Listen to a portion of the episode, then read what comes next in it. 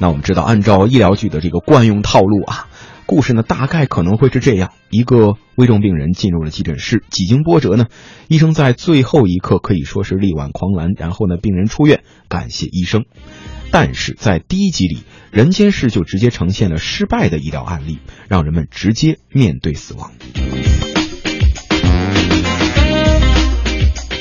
在第一集里边呢，在片中，二十四岁的病人邹磊因为生吃海鲜过量而造成了下消化道的大出血，血库呢调来的血呢是又冰又凉，重症室的医生呢是轮流用手心儿、胳肢窝还有大腿温暖血袋。待到病情平稳之后呢，邹磊的上消化道又突然的应激性的溃疡大出血，十五个小时之后，此次的抢救也宣告了失败。医生最担心的事情还是发生了，邹磊上消化道出现了应激性溃疡，瞬间出血一千毫升。哎呀，刚刚喘了口气，哎呀，给给给他一天这个消化道了，上消化道就没有血了呀，对吧？一直都没有的。就刚刚。还是应激性的溃疡上的，下边还不一定一样。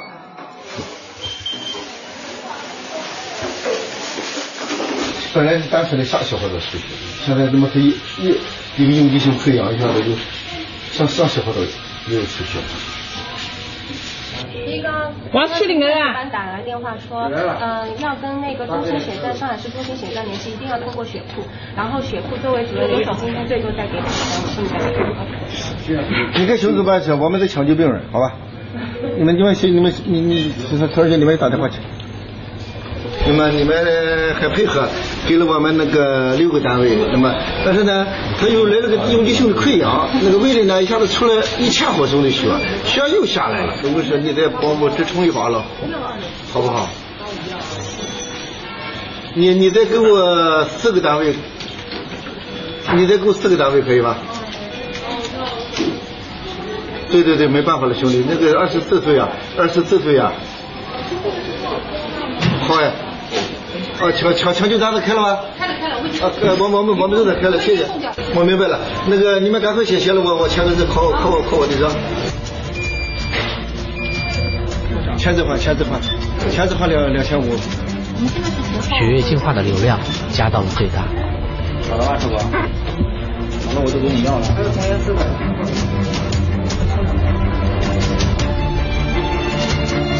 不间断的冲洗消化道。输血速度开到了最快。怎么说呢？所有的治疗措施毫无保留的全给他上了，那没办法，更加强因为疾病来的太凶险。换个角度来说，是要做好这块的项目，还是要做好这块的项目。还有点希望。唉，扛啊！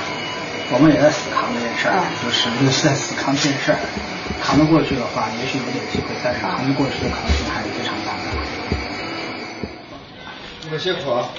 深夜十一点，抢救历经波折，医生用尽了所有的医学手段，还是失败了。我其实我们从七点钟就开始，一直在抢救他。唉，我们也无能为力，也没办法，到这个地步了。车载前医生已经四十八个小时没有合眼了。这四十八小时，他抢救了三位病人，除了邹磊，还有一位八十岁的男性患者和一位七十多岁的女性患者，其余两个人都抢了回来。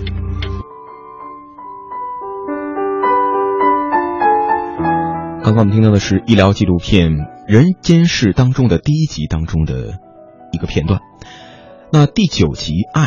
确实呢，把观众虐哭最多的一集了。节目当中呢，讲了这样一个故事：二十六岁的张丽君和丈夫结婚不到一年，她呢怀着五个月的身孕，但是却被查出了癌症晚期。这个时候，患者需要做出的决定是：到底生孩子还是不生？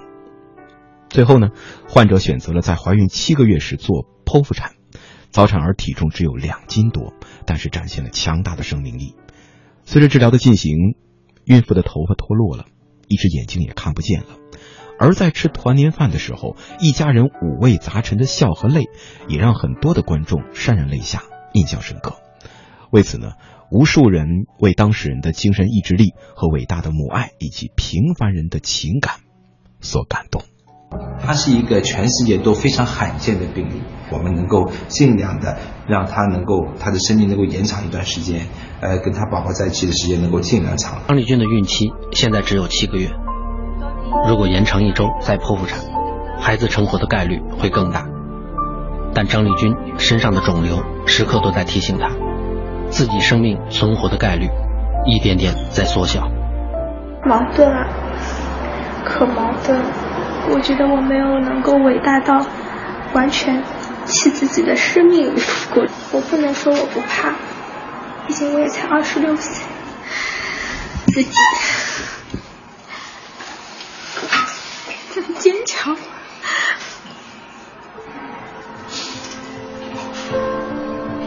我可以为这个孩子付出，付出多一些。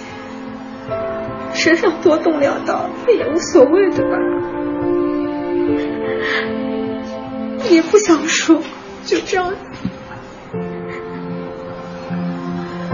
还是怕的，真的还是怕。如果妈妈不在了，有谁可以代替妈妈？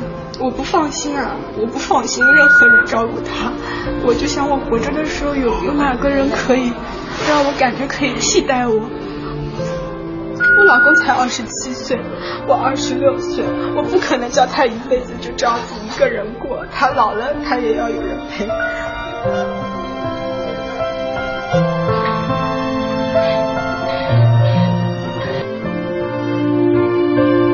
我连最后怎么怎么死的场景都想好了。如果生命到了最后的时刻，我不希望自己是死在病床上，身上插满了管子。所以你问我说后面的拍摄会不会拍摄到很痛苦的画面，或者是开心的画面？那介不介意你们继续拍？我就说，你们不会拍到最痛苦的，因为我不会想要允许自己是以那样的方式结束自己的生命。最后要走，要么就是在家里走，因为家是最温暖的地方；要么就是在一个美丽的地方。那中间这些痛苦也都不能叫做痛苦，对吧？只能说是一种经历，一种过程。张丽君害怕小笼包长大后对妈妈没有记忆，她决定从现在开始就做点什么。咦，小笼包，今天是二零一六年十二月三日，对不对？我们小笼包一周岁啦！妈妈在这边啊，先祝你生日快乐。来，先叫一声妈妈听听，妈妈，妈妈，叫妈妈，妈妈就有很好的礼物要送给你哦。每年的生日，妈妈都会陪你一起过。我关键是让他感受到我的情感，让他知道每一年，哪个时候都是我妈妈陪伴着。嗯，好想有奇迹发生了。嗯，也可以一直抚养他长大。不知道小笼包何时才能看到他的妈妈，被病友们戏称作“孕坚强”的张丽君，在癌症的晚期，生命的尽头，给他录下了十八年的生日祝福。录着录着，他掉了头发，吃饭开始呕吐，洗澡怕人碰到会痛，身上多处长出了肿瘤。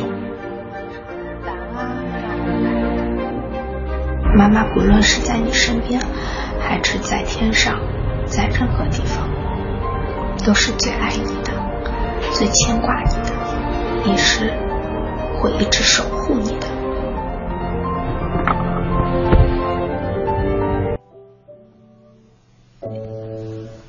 对于刚刚我们听到的这些真实的故事呢，不少的观众表示是哭着看完这期节目的，不少的人呢也都记忆深刻。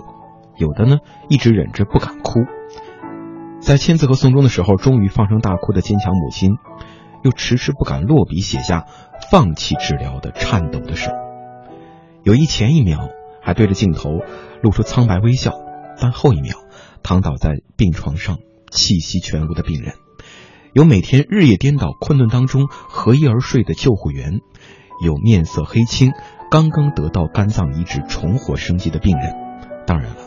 也有喜悦的九死一生，终于获救的家属。不管是沉默着流泪，还是撕心裂肺的哭嚎，都是触动人心的力量。这部纪录片也真实的告诉了我们，世界上多的是悲欢离合，在疾病面前，渺小的始终是人类。医学是个科学，医学能做的事情只是在尽可能的情况下提供一些帮助，但是真正能治愈的病例其实非常有限。就往往就说的永远去帮助，常常去安慰，有时能治愈。这次在医院待那么久之后，我发现其实人的生命是非常非常是脆弱的。就是他这个死亡啊，就是非常猝不及防的，就直接的呈现给你看。看多了这么多的这种死亡，需要如何来来支撑呢？但是当他一旦来临的时候，每个人人性底层的那种勇气、善良、怜悯都会被激发出来。我想这就是所谓的生命力的一种存在吧。嗯，人世间呢？这个剧组还打破了以往妙手回春的传统的剧情套路，从中呢也是真实的描绘了医生们内心的痛苦，还有生活当中的挣扎。有网友也评论说，看了太多完美的医疗宣传，这样的角度更让人感动。当然，也有同行表示同感，有时治疗常常帮助，总是安慰，很客观，很正面，这就是医疗本来的样子了。八个摄制组近两年的筹备和拍摄，用了九十个 T 的素材。人世间的编导们呢，用一种最笨的方式蹲守，在医院里扎了根儿，也赢得了医生和患者的信任。在拍摄的时候呢，摄制人员把所有的器材都穿上了防菌服，即使是病人的血溅到了自己的脸上，也丝毫不为所动。个中的艰辛，却是可见一斑。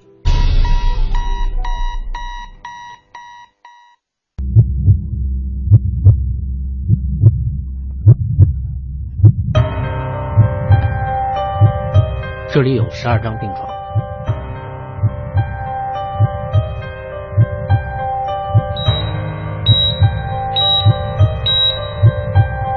这里有十六张病床，这里躺着的都是最危重的病人。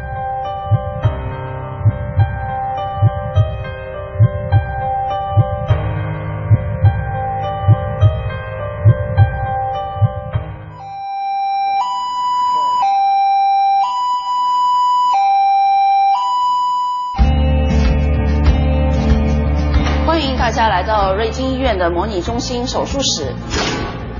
二零一五年，我经过医学规范培训后，开始在瑞金医院蹲守采访。为了能够在手术室进行拍摄，我们按照手术室要求，给拍摄器材量身定制了防菌服。这是我第一次上手术台观看主刀医生现场手术。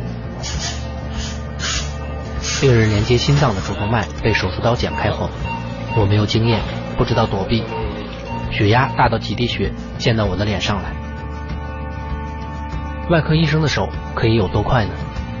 我的几个同事看这段视频的时候，都以为是快进了。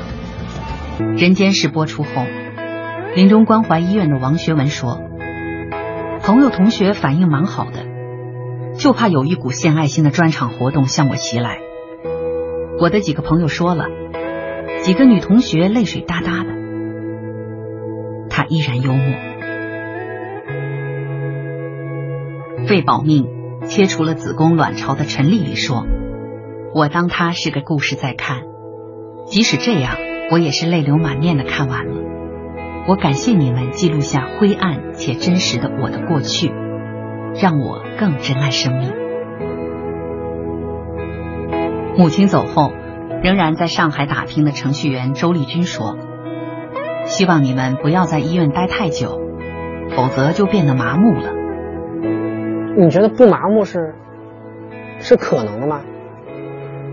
我我自己也麻木了，医生其实也一样，就他见见多了生死嘛，这是很正常。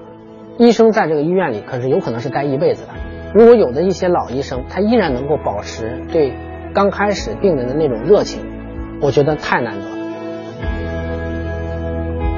麻木就是一堵墙，会遮住真相，所以我们需要冷静。这正是医学教会我们的。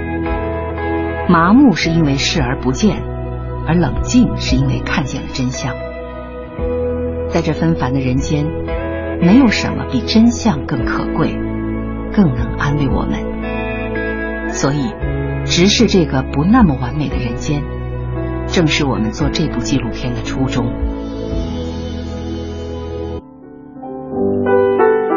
当然了，我们不能够奢望区区的一部纪录片就能对医患矛盾起到多大的改进。但是呢，正像评论员曾俊所说到的那样，他至少让我们认识到了，很多时候激患激化医患矛盾的导火索，往往不是医生的玩忽职守，啊，或者是家属的无理取闹，而是呢，很多人无法接受医学当中的变数和风险。在人命关天面前，任何人的情绪都会被放大。那在这个意义上，这个纪录片当中播出，也是我们。用了解增进理解，医生虽然被奉为了白衣天使，但是他们是人不是神，可能跑得比死神慢。也正如片子所描述的那样，病人去世，但家属还是对医生心怀感念，表示生活总要继续，我们会一切照常。所以，我们也需要接受生命更替的残酷性，以及在面对死亡时人心给每个人所带来的震撼。